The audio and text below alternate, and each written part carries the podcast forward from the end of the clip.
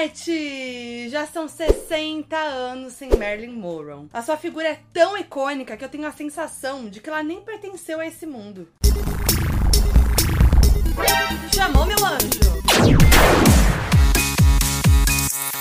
Sua passagem por aqui foi breve, mas mudou a história da cultura pop para sempre. Atriz, modelo e cantora norte-americana, Marilyn também se tornou um dos maiores símbolos sexuais do século XX e até hoje todo mundo sabe quem ela é, porque simplesmente seu rosto está estampado em todos os lugares, com o batom vermelho e a pintinha clássica, claro. Foram apenas 10 anos de sucesso até que Marilyn faleceu de forma inesperada aos 36 anos em 4 de agosto de 1900 1962. E é por isso que agora, 60 anos depois, a gente tem visto tantas homenagens. Em setembro, por exemplo, vem aí o filme Blonde na Netflix, que vai contar a história de Marilyn com Ana de Armas no papel principal. E é claro que eu também vou homenagear esse ícone, né? Aqui eu trago uma linha do tempo resumida sobre a história de uma das artistas mais marcantes do entretenimento. Então, cata o seu cafezinho e lembrando, se você tá no YouTube, o conteúdo também tá nas plataformas de áudio como podcast e se você tá ouvindo pelo podcast, lembrando também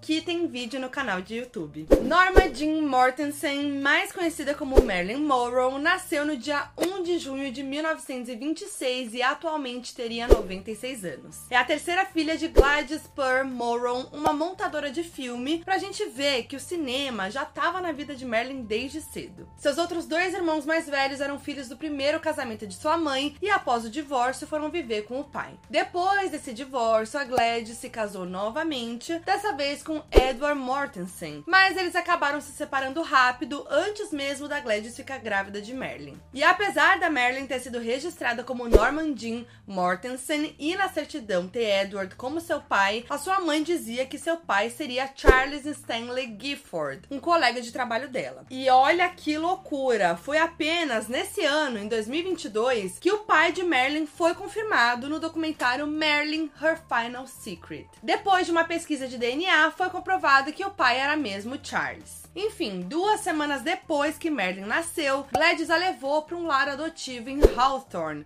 na Califórnia, por não ter condições mentais e financeiras para cuidar dela. E toda sua infância e adolescência foi caótica por conta disso. Nos primeiros meses, a Gladys viveu com a família adotiva para cuidar de Marilyn junto, mas no ano seguinte, em 27, precisou voltar a morar em Los Angeles para seguir trabalhando nos bastidores do cinema. A Gladys planejava levar a Marilyn de volta assim que melhorasse de vida vida e assim foi. Em 1933, ela comprou uma casinha próxima do Teatro Hollywood Bowl e passou a morar com a Marilyn, além de dividir também com mais dois inquilinos, o casal de atores George e Maud Atkinson. Aí parece que ficou tudo bem, né? Só que não, amores. Poucos meses depois, em 1934, a Gladys, que sofria de esquizofrenia, teve um colapso mental e foi hospitalizada. A partir daí, Gladys passou o resto da sua vida vivendo em hospitais e teve apenas encontros ocasionais com Merlin. O casal que dividia a casa com elas, então, foi quem cuidou de Merlin até por volta de junho de 1935. O triste é que anos mais tarde a Merlin revelou em entrevistas que foi abusada sexualmente por um deles quando tinha 8 anos, sem revelar por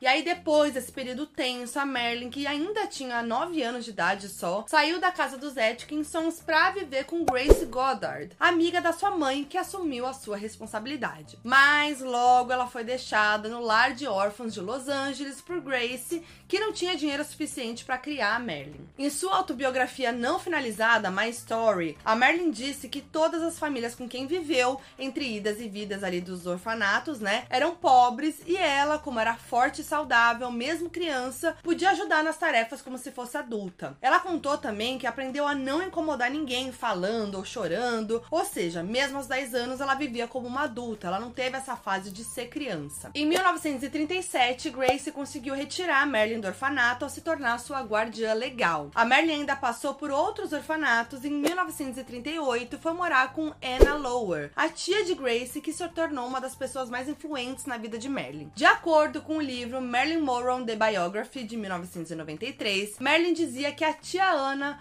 foi o primeiro ser humano que mostrou para ela o que era amor. Mas dois anos depois, em 1940, Ana teve uma doença no coração e não pôde mais cuidar de Marilyn, que voltou a morar com Grace. Gente do céu, uma confusão. Dois anos se passaram em 19 de junho de 1942, apenas 18 dias depois de completar 16 anos, a Marilyn se casou pela primeira vez com James Donnery, um vizinho de 21 anos da família de Grace. E aí só um PS aqui, tá? Que eu tô falando Marilyn para todo mundo entender, mas nessa nessa época ela ainda não tinha adotado o nome artístico e era chamada de Norma. Bom, enfim, o casamento veio como sugestão de Grace para evitar que Marilyn fosse para outro orfanato, já que a família estava se mudando para Virgínia e não ia poder levar Marilyn. Então, assim, basicamente foi um casamento arranjado, detalhe, para uma menina de 16 anos. Mais uma vez a Marilyn tendo que se tornar adulta antes da hora, né? Bem tenso. Mas aí já dá para imaginar que não foi um casamento saudável, né? Não é que eles brigavam ou coisa assim, mas simplesmente eles não tinham intimidade, não tinham nada a ver e quase nem conversavam. E lembrando que ela tinha 16 anos. Bom, em sua autobiografia, Marilyn disse que, de qualquer forma, sempre seria grata a James por ter tirado para sempre seu status de órfão. Bem pesado. Por volta de 44, James foi convocado para servir a marinha no Oceano Pacífico e Marilyn foi morar com seus sogros. Mas, como ela ela vivia entediada e solitária, numa vida monótona, ela arranjou um emprego numa fábrica que produzia drones. Não é, não são esses drones que a gente conhece hoje não, tá? São aviões que não tinham humanos pilotando e serviam como alvos de artilharia, usados pelos Estados Unidos para aprimorar a mira durante a Segunda Guerra Mundial. E a Merlin trabalhava como pintora e montadora de peças dessas aeronaves. Vocês conseguem imaginar, gente? Multitalentos. E aí, na fábrica em que ela trabalhava, o fotógrafo David Conover foi contratado para registrar as funcionárias mulheres do local para a revista Yankee, que era uma revista semanal que era publicada pelas Forças Armadas dos Estados Unidos durante a Segunda Guerra Mundial. Então a gente pode dizer que o David Conover descobriu a Marilyn como modelo, porque assim, ela era diferenciada e ele logo percebeu. Tanto que as fotos que o David tirou de Marilyn nem foram utilizadas na revista, mas ela acabou saindo da fábrica para trabalhar como modelo para ele. Na época, ela não era aquela figura loira, platinada que a gente conhece hoje, mas uma mulher mulher de cabelos castanhos cacheados e linda já e muito carismática. E olha o efeito borboleta, né? A gata foi trabalhar numa fábrica de drones e saiu de lá pronta para se tornar uma das celebridades mais icônicas da história apenas. Bom, Marilyn passou a chamar a atenção do mundo da moda e os primeiros trabalhos começaram a surgir. Na época, seu primeiro marido, James, até concordou que ela fizesse esses trabalhos como modelo, mas reforçou que quando voltasse do Pacífico, ela teria que desistir da carreira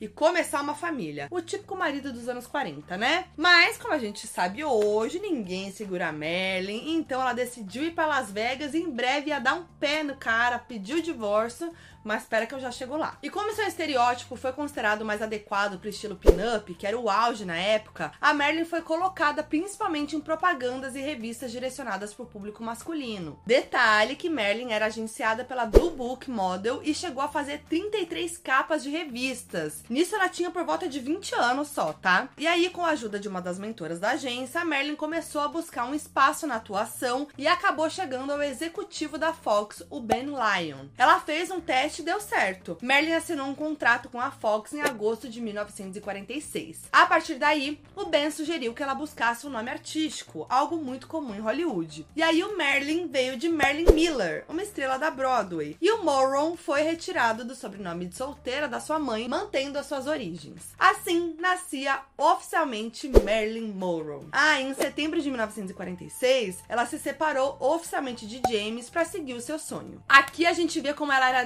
decidida e não deitava para homem. Durante os primeiros seis meses de contrato com a Fox, a Marilyn se dedicou a fazer aulas de teatro, canto e dança e treinar para se tornar uma estrela. No ano seguinte, Marilyn recebeu seus primeiros papéis: nove linhas de diálogo como uma garçonete no drama Idade Perigosa e uma fala na comédia Torrentes de Ódio. Só que os professores de teatro de Marilyn não achavam que ela teria futuro no cinema por ser muito tímida. Em agosto de 1947, o seu contrato com a Fox não não foi renovado, o que fez ela voltar para a vida de modelo. Mesmo assim, Merlin não desistiu e continuou fazendo aulas de teatro e chegou a atuar em papéis bem pequenos ali em filmes de menor relevância. E aí logo ela conseguiu um novo contrato em 1948, agora com a Columbia Pictures. Nessa nova era, a Marilyn fez algumas mudanças no seu look, inclusive foi aí que seu cabelo foi pintado de loiro platinado. Então agora sim, né, a Marilyn estava pronta para se tornar a Merlin. A partir daí, a Merlin e seu maquiador começaram a desenvolver mais a sua maquiagem. Uma curiosidade é que Merlin sempre teve o mesmo maquiador desde o seu primeiro teste para Fox até a sua morte. E aí, quando você pensa em Merlin, você pensa em quê? Batom vermelho, pele e olhos sutis, uma pinta acima do lábio, na bochecha. E alguns dizem que Merlin realmente tinha pinta e só realçava com a make, mas outros dizem que ela e o maquiador criaram essa pinta. Não dá para ter 100% de certeza, mas a Marilyn foi uma das responsáveis aí por fazer com que pintas no rosto se tornassem quase como um acessório, algo chique, bonito, sexy. E essas são características que marcaram Marilyn, né, servindo de referência e inspiração até hoje. Gente, a gata foi tão poderosa que ela conseguiu imortalizar até um estilo de beleza, assim, o auge. Não tem como, né? Até aquele penteado do cabelo dela virou o penteado Marilyn. Bom, as coisas estavam crescendo para Marilyn. Em 1948, ela ganhou seu primeiro papel papel principal no filme Mentira Salvadora. Foi também nessa época que a sua tia Ana faleceu, o que deixou a Merlin muito abalada, mas ela teve que passar por cima ali dos sentimentos para não atrapalhar os seus estudos de atuação. E durante a produção desse filme, a Merlin se apaixonou pelo seu preparador vocal, o Fred Karger, e os dois tiveram um lance. Ele até chegou a pagar uma correção nos dentes de Merlin. De qualquer forma, mesmo Merlin querendo casar e acreditando que ele era o homem certo para ela, o Fred só tava de ficar mesmo, nada muito sério. E mais uma vez, apesar de ter atuado em um papel principal, o contrato de Merlin não foi renovado. O filme Mentira Salvadora foi lançado em dezembro de 1948, mas não teve um bom desempenho comercial. E aí, após o encerramento do seu contrato com a Columbia, a Merlin conheceu Johnny Hyde, vice-presidente da William Morris Agency, uma agência de talentos em Hollywood, e se tornou a sua protegida. Ele logo se tornou agente da Merlin. E de acordo com biógrafos, o Johnny Era apaixonado por Merlin, mas ela não queria ter um relacionamento amoroso, apesar de gostar bastante dele. Aí, o que dizem é que o relacionamento acabou se tornando sexual, mas era algo que Merlin fazia para agradar o Johnny. Ele tentava a todo custo casar com Merlin, mas ela realmente não estava afim. E aí hoje a gente percebe como essa relação era bem problemática, né? Ainda mais por Johnny estar tá numa posição superior à de Merlin. E vamos de mais problematização com essa história, porque com o objetivo de alavancar a carreira de Merlin, Merlin, o Johnny pagou por intervenções cirúrgicas no queixo e nariz de Merlin, além de arranjar um papel para ela no filme Loucos de Amor de 1950. A pressão estética era tanta que, só pra ter uma ideia, era quase raro ver a Merlin sem maquiagem. Bom, no fim de 1950, Johnny negociou para Merlin um novo contrato de 7 anos com a Fox, mas alguns dias depois ele teve um ataque do coração e faleceu, o que deixou a Merlin devastada. Aí, após a morte dele, a Merlin focou total na sua carreira, ganhando papéis em filmes como O Segredo das Viúvas e Almas Desesperadas. Então, apesar de tantas dificuldades, a Merlin não desistia de buscar o seu sonho, né? Fica bem claro isso. Merlin fez participações pequenas em outros cinco filmes lançados em 1950. O Que Pode Um Beijo, por um Amor e o Faísca, além de fazer aparições em dois filmes aclamados pela crítica, O Segredo das Joias e A Malvada. E por conta do seu papel em O Segredo das Joias, mesmo que tenha aparecido por apenas 5 minutos ali, ela ganhou uma menção na Photoplay, uma revista americana bem relevante de cinema e entretenimento da época. E olha só, de acordo com o biógrafo Donald Spoto, essa menção mudou efetivamente a sua imagem de modelo para de uma atriz séria. E assim, a Merlin é cada vez mais cativante cativando o público e se tornando uma estrela. E ela também ia construindo essa imagem de símbolo sexual, como quando usou um vestido com um super decote durante o desfile da Miss América em 2 de setembro de 1952. E durante o verão de 52, a Marilyn também apareceu em três filmes de sucesso comercial. O primeiro foi o drama de Só a Mulher Peca, que Marilyn recebeu muitas críticas positivas, e o último filme de Marilyn no ano de 1952 foi Páginas da Vida, em que ela teve um papel pequeno interpretando uma prostituta. Foi durante esse período que Marilyn ganhou a reputação de ser difícil de trabalhar, o que piorou conforme a sua carreira cresceu. Várias vezes Marilyn chegava atrasada nas gravações ou esquecia suas falas, além de exigir que muitas das cenas fossem regravadas. E aí isso tudo fez com que os preparadores de elenco da época ficassem irritados com ela, até pegassem bode da Merlin. E esses problemas foram atribuídos na época a uma combinação do perfeccionismo que ela tinha, além de baixa autoestima e uso de remédios para controlar insônia e ansiedade. E é muito louco de pensar porque ela tinha aquela imagem de uma mulher de segura. Inclusive ela sempre usava assim lingerie e tal, umas roupas ousadas para época que inspiravam até as mulheres, que não eram comum a gente ver mulheres usando na época, né? Só pra gente ver como nos bastidores a história é outra, né? Vale lembrar que nessa época trabalhar em Hollywood era muito desgastante, várias atrizes e atores dependiam de remédios para aguentar o tranco, inclusive a própria Carmen Miranda. E isso tudo culminou na ascensão de Marilyn Monroe em Hollywood. Em 1953, a Marilyn estrelou mais três filmes, se tornando um importante símbolo sexual e uma das artistas mais rentáveis de Hollywood. O primeiro, Torrentes de Paixão, foi um marco por ter sido gravado com a técnica Technicolor, uma gravação com três câmeras analógicas próximas, cada uma com um filtro de uma cor primária, que ao sobrepor as cenas exibiu o filme colorido. O segundo filme, lançado em 53, foi Os Homens Preferem as Loiras, uma comédia musical que estabeleceu a imagem de Merlin como a loira burra. Nessa época era muito comum artistas ficarem associados a um estereótipo, até hoje, na verdade, né? A própria Carmen Miranda falava muito sobre isso e sobre como ela era sempre vista como uma latina exótica, mesmo querendo fazer outros papéis. Bom, mas o filme se tornou um dos maiores sucessos de bilheteria daquele ano, arrecadando mais de 5,3 milhões de dólares, mais do que o dobro dos custos de sua produção. E é nesse filme que a Marilyn faz a icônica cena cantando Diamonds Are a Girl's Best Friend. Diamonds. A cena, anos mais tarde, influenciou muitas artistas, como a Madonna, que se vestiu igual a Marilyn no clipe de Material Girl. E no seu último filme de 53, Como Agarrar um Milionário, a Marilyn interpretava o papel de uma modelo ingênua que, ao lado de suas amigas, tentava encontrar maridos ricos, repetindo aquela fórmula de sucesso de os homens preferem as loiras e, mais uma vez, sendo atribuída ao estereótipo de loira burra. E o jeitinho de Marilyn também contribuía para essa visão engessada. Ela tinha um estereótipo tipo sexy e ao mesmo tempo ingênuo, porque ela era tímida, né? O seu tom de voz era bem suave, o que contrastava com a sua presença marcante. I don't know why that is. It's very, I think it's very limited view. E não dá para saber se era algo proposital, mas esse estilo Marilyn Monroe marcou e reflete em artistas até hoje. Alguns exemplos que a gente consegue enxergar aí são Britney Spears, que se destacou por ser sexy e inocente, assim como a Marilyn, e Lana Del Rey, que no começo da carreira tinha um tom de voz bem parecido ao de Marilyn, além do estilo de se vestir. My musical influences have stayed the same for a long time. Agora sim, tudo isso rolando num período extremamente machista em que os homens tinham ser certeza que controlavam as mulheres. Olha só isso. Voltando um pouquinho no tempo, em 1949, Merlin estava precisando de dinheiro e ainda não tinha ganhado tanta visibilidade na carreira de atriz. Então, o fotógrafo Tom Keeley ofereceu 50 dólares para ela posar nua para um calendário. Ela aceitou e fez as fotos. Corta para 1953, quando Merlin já era uma estrela. Nessa época, a Hugh Hefner estava planejando fundar a revista Playboy e precisava de boas fotos para a primeira edição. Aí adivinha? Ele conheceu Tom Keeley e ofereceu para ele 500 dólares pelos direitos das fotos de Merlin. E foi assim que Merlin estampou a primeira edição da Playboy em dezembro de 1953, mesmo sem a sua autorização. Sim, meus anjos, de acordo com a lei americana, o Hugh agiu de forma legal, já que comprou os direitos das fotos e se tornou o dono das imagens. Outros tempos, imagina você tá lá e pá,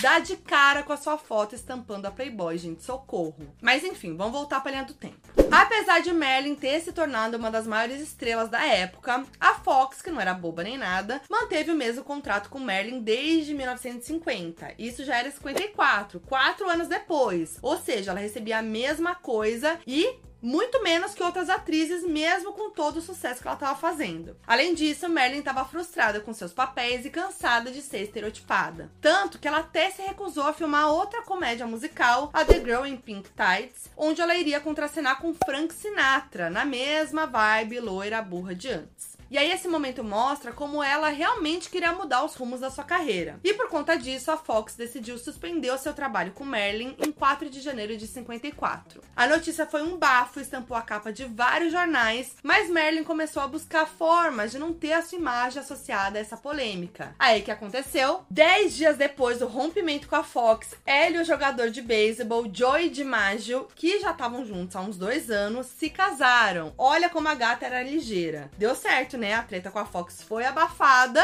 abafa, porque a mídia passou a focar no casamento. Aí no mês seguinte, mais um motivo pra mídia esquecer a treta. Assim que ela voltou da sua lua de mel no Japão, Marilyn foi premiada pela Photoplay como a atriz mais popular do cinema. Cadê a loira burra, meus anjos? Mais um mês se passou e Marilyn e Fox chegaram a um acordo fechando um novo contrato, que incluía o papel de protagonista no filme Pecado Mora ao Lado e um bônus de 100 mil dólares. O Pecado Mora ao Lado foi produzido em Hollywood, mas a Fox decidiu gerar um buzz e foi filmar uma cena específica na Avenida Lexington, em Nova York. Na cena, Marilyn está em pé sob uma grade de metrô com um ar saindo e levantando seu vestido. A gravação atraiu uma multidão, incluindo fotógrafos, que foi uma ótima publi pro filme, né? E é essa cena mesmo, amores. Ali se materializava uma das cenas mais icônicas do século XX. Merlin com seu vestido branco esvoaçante, com vento batendo em suas pernas e levantando o vestido de forma provocativa. Não é apenas uma cena, e sim um pedaço da história. Mas nos bastidores, alguém ficou bem pistola. Quem? Joey, marido de Merlin, que não curtiu a cena do vestido subindo e mostrando as pernas de Merlin. Imagina que absurdo. E aí eles tretaram e Merlin pediu o divórcio em outubro de 54. Vale ressaltar aqui que alguns autores e historiadores afirmam que, além de tudo, Joey era fisicamente abusivo com Merlin. É impressionante, não teve um homem que prestasse na vida dela. Bom, após o fim da produção do filme O Pecado Mora ao Lado, em novembro de 54, Merlin deu um novo passo para o controle da sua carreira, quando, ao lado do fotógrafo Milton Green, fundou a sua própria produtora, a Merlin Moron Productions. E a treta com a Fox não acabou, queridos. Merlin também rompeu o seu contrato com a Fox porque estava cansada dos mesmos papéis da mulher sexy. E sem contar que aquele bônus não foi pago não, tá? Aqui a gente vê mais uma vez como ela era diferenciada, batendo de frente com um grande estúdio e criando a sua própria produtora. Isso tudo sendo mulher nos anos 50, tá? Só para lembrar. A Fox processou Merlin e a decisão dela de abrir uma produtora foi ridicularizada pela mídia. Durante 1950 1955, Merlin decidiu se dedicar a estudar atuação e também começou a fazer psicanálise. Ao mesmo tempo, ela começou um relacionamento mais sério com o dramaturgo Arthur Miller, por volta de outubro de 55. E aí, no final do ano, a batalha judicial com a Fox chegou ao fim e adivinha? Merlin assinou outro contrato de 7 anos no valor de 400 mil dólares para fazer quatro filmes, além do direito de poder escolher quais filmes faria,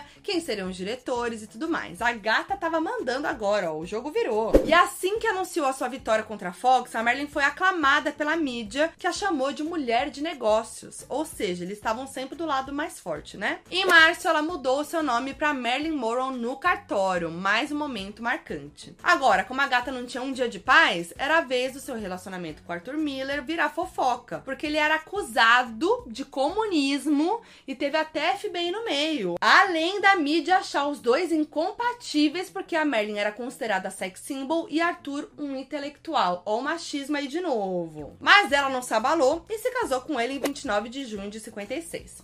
Dois meses depois, em agosto de 56, saiu o primeiro filme que Merlin fez sobre seu novo contrato, Nunca Fui Santa, que se tornou um hit e rendeu a Merlin uma indicação ao Globo de Ouro de melhor atriz de comédia ou musical. Ainda no mesmo mês, Merlin começou a filmar a primeira e única produção independente pela Merlin Moron Productions, O Príncipe Encantado, na Inglaterra. Depois das gravações, a Merlin resolveu fazer uma pausa de um ano e meio nos trabalhos para ficar curtindo a vida de casada e até chegou a engravidar, mas teve que realizar um aborto por ser uma gravidez ectópica, quando o embrião se forma fora do útero. Um ano depois, ela sofreu um novo aborto espontâneo. Vale lembrar que a Merlin tinha endometriose, doença que descobriu ainda adolescente, o que provavelmente foi uma das causas das complicações em suas gestações. Então, em junho de 58, Merlin voltou a Hollywood para o filme Quanto Mais Quente, Melhor. Era um papel que trazia novamente aquele estereótipo de loira burra, mas ela resolveu aceitar porque, além dos seus salário, receberia 10% dos lucros do filme. Certíssima aí, ó, usando a seu favor. Mas rolaram várias questões durante as gravações. A Merlin exigia que as suas cenas fossem regravadas várias vezes e não se lembrava das falas e dos gestos que ela deveria fazer. Dizem que, naquele momento, ela tinha aumentado o uso de remédios, que, como eu comentei aqui,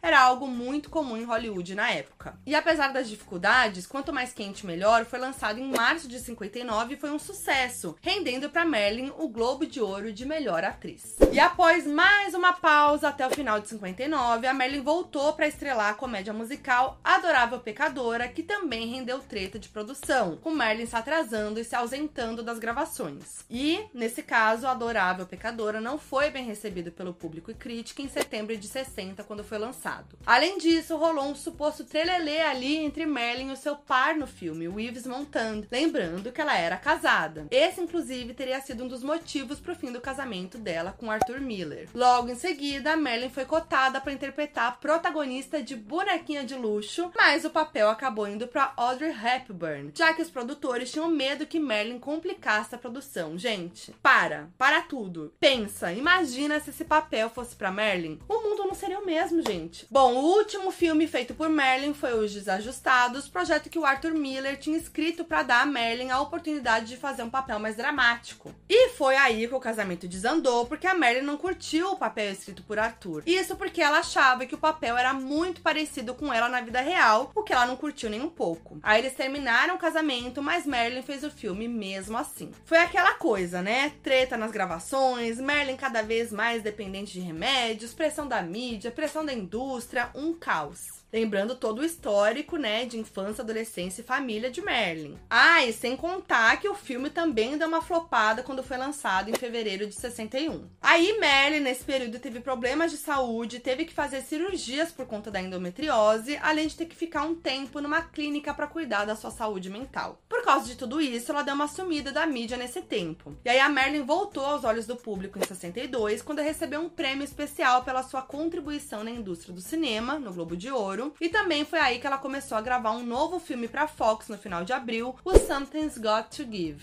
Aí vocês estão percebendo que ela não parava, né? Ela até tirava um tempinho, mas meio obrigada para cuidar da saúde, porque na maior parte do tempo era um trabalho atrás do outro, a mídia sugando até a última gota da sua vida pessoal. E é claro que ela tava debilitada, né? E aí corta para 19 de maio de 62, outro marco na história. Marilyn cantou Happy Birthday no palco da Madison Square Garden durante uma festa festa de aniversário do então presidente dos Estados Unidos, o John F. Kennedy. Happy birthday, Mr. President. Sim, foi aí que ela usou o vestido que a Kim usou no Met Gala desse ano. Assunto que eu já tô até cansada de falar aqui no canal. Esse momento é icônico, né, gente? O vestido também. A Rihanna também já se inspirou nesse vestido para um look que ela usou no tapete da CFDA Fashion Awards em 2014. Mas voltando, muitos historiadores concordam que Marilyn teve um caso com John Kennedy em algum momento ali dos seus últimos dois anos de vida. Aliás, não só com o John Kennedy, como também com seu irmão, o Bob Kennedy. Kennedy, deixando bem claro aqui que não existe comprovação sobre esse suposto relacionamento, apenas especulações baseadas principalmente nessa performance de Parabéns para você, tá? Muitas pessoas apontam que a performance foi sexy demais e que denotava algo a mais entre os dois, mas claro que isso não prova nada, né, gente? Assim, parece que é só o machismo mesmo das pessoas, né? Inclusive, só existe uma foto dos dois juntos e eles nem estavam sozinhos. E toda essa teoria envolvendo Merlin e os Kennedy Kennedy ficou ainda mais forte e conhecida depois da sua morte, mas eu já vou falar sobre isso. Bom, aí depois de Merlin se ausentar novamente por vários dias nas filmagens de Something's Got to Give, a Fox voltou a demitir a Merlin em junho de 62, processando ela por quebra de contrato e exigindo mais de 750 mil dólares em danos. Resultado,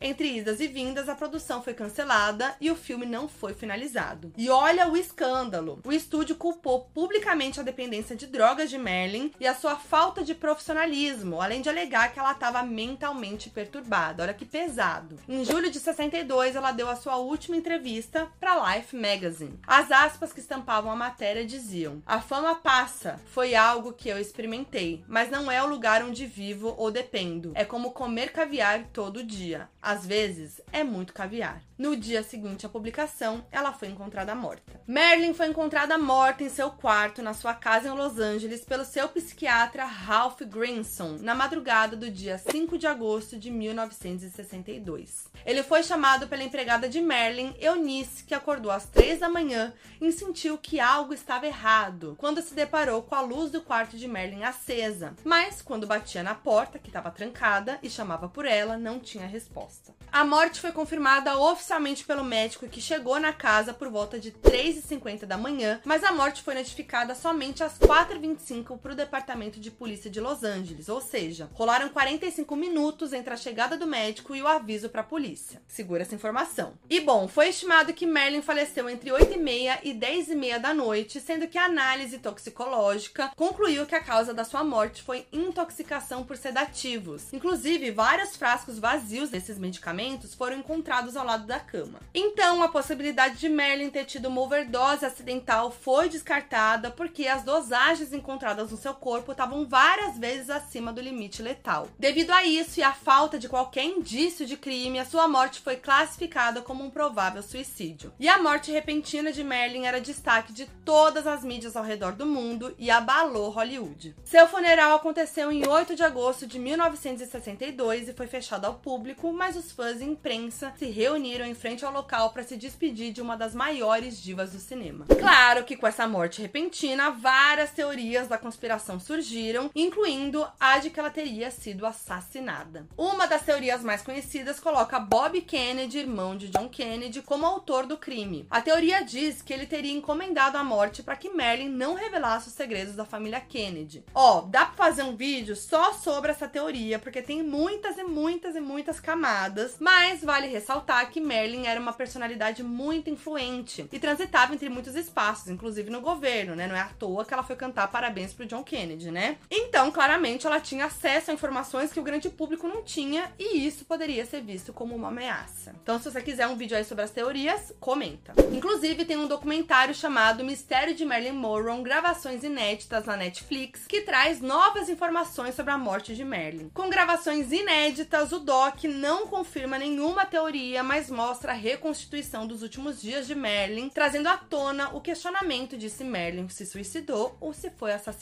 O documentário revela que após 20 anos, uma nova investigação sobre a morte de Marilyn foi aberta e novas pessoas foram ouvidas. Basicamente, o doc sugere que Marilyn estava tendo um caso mesmo com Bob Kennedy e com seu irmão, o John Kennedy. E alega também que a família Kennedy tentou encobrir que o Bob teria ido para Los Angeles e ligado para Marilyn na noite da sua morte para tentar marcar um encontro que teria causado uma discussão entre os dois, o que muitos consideram ter ligação com a morte, seja por suicídio ou não. O Doc ainda sugere que a morte de Marilyn teria acontecido antes do horário divulgado, dando tempo para a equipe de Kennedy limpar as provas do envolvimento entre Marilyn e os irmãos. Tenso, né? Além desse doc, foi anunciado um filme sobre a história da Marilyn, o Blonde, que estreia em setembro na Netflix. Ao que tudo indica, o filme vai focar na vida pessoal de Marilyn, na sua jornada até se tornar um ícone e em sua busca pelo amor. Marilyn vai ser interpretada por Ana de Armas, uma atriz cubana de 34 anos, que atuou em filmes como Blade Runner, 007 Sem Tempo para Morrer e Entre Facas e Segredos. E essa foi a história de vida e morte resumida de um dos maiores ícones de todos os tempos. É doido, né? Porque com essa linha do tempo, além de entender como ela se tornou um dos maiores símbolos da cultura pop, a gente consegue enxergar atrás do mito e ver a figura humana que a Marilyn Monroe foi, né? Com tantas questões internas e dificuldades. Numa época em que o machismo era, assim, absurdo, né? Numa época em que a mulher não tinha tanta voz. E é muito incrível ver que naquela época ela quebrou tantas barreiras, né? Mesmo mesmo num período tão difícil, num período em que ela mesma tinha que se moldar, né, conforme o sistema para conseguir conquistar o que ela queria e com certeza ela conquistou, né? Quero saber o que vocês acharam dessa linha do tempo resumida. Como eu disse, assim, tem muitos mais detalhes, inclusive sobre as teorias da morte dela, então dá para fazer mais vídeos sobre esse assunto. Conta aí o que você acha, deixe seu comentário, compartilha para geral, seja o vídeo no YouTube, seja o áudio nas plataformas. Se você ainda não é inscrito no meu canal de YouTube, se inscreve para receber as notificações e se você ainda não segue o meu podcast, segue lá na sua plataforma de áudio preferida, classifica, compartilha para geral, que é muito importante para mim. E eu vejo vocês no próximo. É nós.